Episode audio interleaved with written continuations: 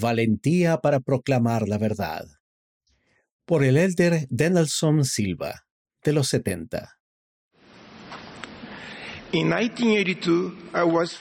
1982 estaba terminando mis estudios universitarios básicos de dos años en topografía en una escuela técnica Al final del año, un compañero de clase me invitó a conversar. Recuerdo que dejamos a los otros integrantes de la clase y fuimos a una zona cercana a una cancha. Cuando llegamos allí, me habló sobre sus convicciones religiosas y no solo me mostró un libro, sino que me lo dio. Sinceramente, no recuerdo todas las palabras que me dijo, pero sí recuerdo ese momento muy bien y lo que sentí cuando dijo, quiero compartir contigo mi testimonio de que este libro es verdadero y que el Evangelio de Jesucristo ha sido restaurado.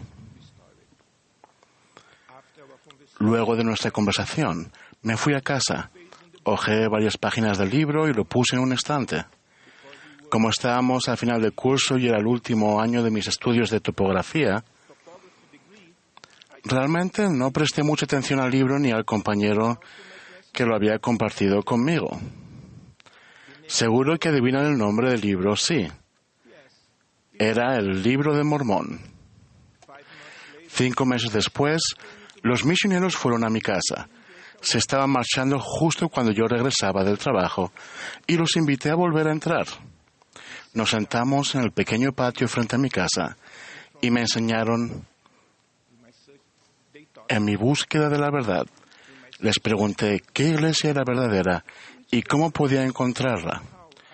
Los misioneros me enseñaron que podía obtener esa respuesta por mí mismo. Con gran expectativa y afán, acepté su invitación a leer varios capítulos del libro de Mormón. Oré con un corazón sincero y con verdadera intención. La respuesta a la pregunta fue clara. Y varios días después, concretamente el 1 de mayo de 1983, fui bautizado y confirmado miembro de la Iglesia de Jesucristo de los Santos de los Últimos Días. Hoy, cuando pienso en la secuencia de los hechos que ocurrieron, veo claramente cuán importante fue la valentía de mi compañero cuando compartió su testimonio sobre la verdad restaurada y me regaló una prueba tangible de la restauración del Evangelio de Jesucristo. Esto es el libro de Mormón. Ese hecho sencillo, pero de profunda importancia para mí, creó una conexión entre los misioneros y yo cuando los conocí. Se me había ofrecido la verdad y luego de mi, de mi bautismo llegué a ser un discípulo de Jesucristo. Durante los años siguientes, y con la ayuda de personas muy especiales, tales como líderes, maestros y amigos, y también mediante mi estudio personal, descubrí que cuando decidí ser un discípulo de Jesucristo, no solo había aceptado la tarea de defender la verdad, sino también la de proclamarla.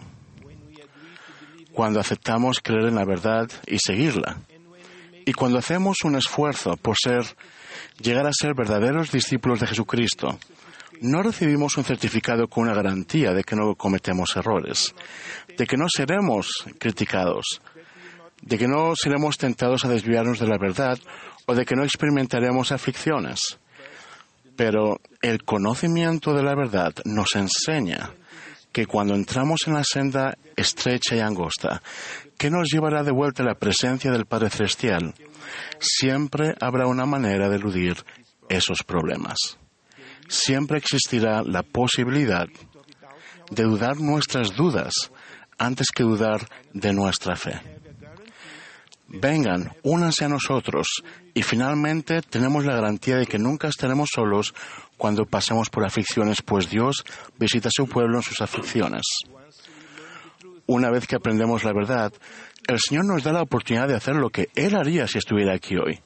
Ciertamente, por medio de sus enseñanzas, Él nos mostró lo que debemos hacer.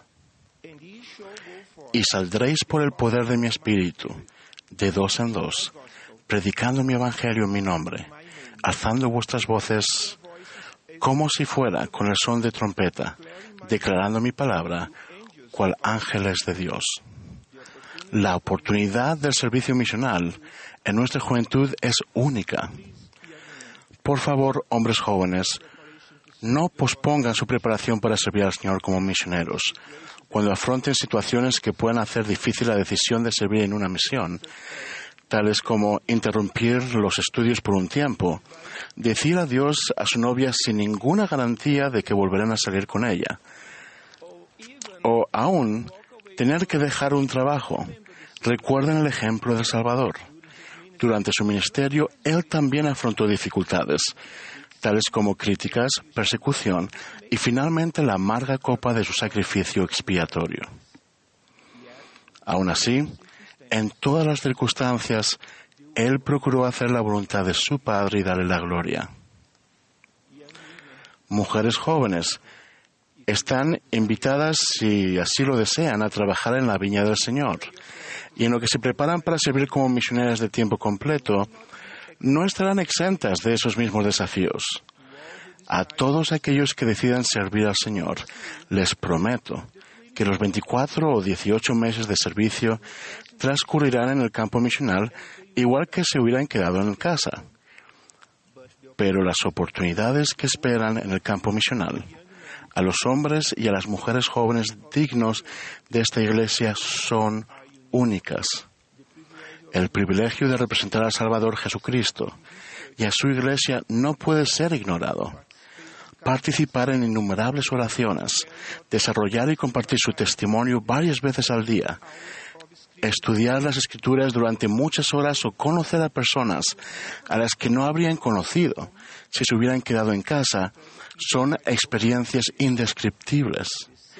Ese mismo nivel de experiencia se reserva para aquellos jóvenes a quienes el Señor llama misiones de servicio. Ustedes son muy bien recibidos y necesarios. Por favor, no minimicen la importancia de una misión de servicio, porque las misiones de servicio también aportan experiencias indescriptibles. El valor de las almas es grande a la vista de Dios. Y eso incluye el valor del alma de ustedes. Al regresar de la misión, quizás su novia o su novio ya no esté esperándolos, pero habrán aprendido muy bien cómo establecer contactos eficaces. Sus estudios académicos tendrán más sentido porque habrán vislumbrado cómo pueden prepararse más adecuadamente para un puesto de trabajo y finalmente tendrán la certeza plena de haber proclamado con valentía el Evangelio de paz y haber testificado de la verdad restaurada. Aquellos de ustedes que están casados y en otras etapas de la vida son muy necesarios en la obra del Señor. Prepárense, lleven una vida sana, y busquen la autosuficiencia temporal y espiritual, porque las oportunidades de hacer lo que el Señor haría por sus hijos no están limitadas a un grupo de edad. Las experiencias más exquisitas que mi esposa y yo hemos tenido en años recientes han sucedido al servir junto con matrimonios especiales, en lugares especiales y sirviendo a personas muy especiales. La experiencia que tuve al final de mis estudios de topografía me enseñó que siempre defendemos la verdad cuando la proclamamos y que la defensa de la verdad es algo proactivo. La defensa de la verdad nunca debe realizarse con agresividad, sino con el genuino interés de amar, compartir e invitar a las personas a quienes estamos testificando de la verdad, pensando únicamente en el bienestar temporal y espiritual de los hijos de un amoroso Padre Celestial. En la Conferencia General de octubre de 2021, el presidente Russell M. Nelson, nuestro amado profeta, enseñó que, contrariamente a lo que algunos piensan, realmente existe lo que llamamos el bien y el mal. Realmente existe una verdad absoluta, la verdad eterna, verdad pura, doctrina pura y revelación pura. Las Sagradas Escrituras nos enseñan que la verdad es el conocimiento de las cosas como son, como eran y como han de ser. El conocimiento de la verdad no nos hace mejores que otras personas, sino que nos enseña a lo que debemos hacer para regresar a la presencia de Dios y al avanzar firmemente en Cristo y con valentía, no solo para proclamar la verdad, sino para vivir la verdad, hallarán consuelo y paz durante las turbulencias que afrontan en estos días. Los desafíos de la vida nos pueden derribar, pero sepan que cuando ejercemos fe en Jesucristo, nuestras aflicciones no serán más que por un breve momento. En la gran dimensión de la eternidad, por favor, no pongan una fecha límite para el final de sus dificultades y desafíos. Confíen en el Padre Celestial y no se rindan, porque si nos rendimos, nunca sabremos cómo habría sido el final de nuestro trayecto en el reino de Dios.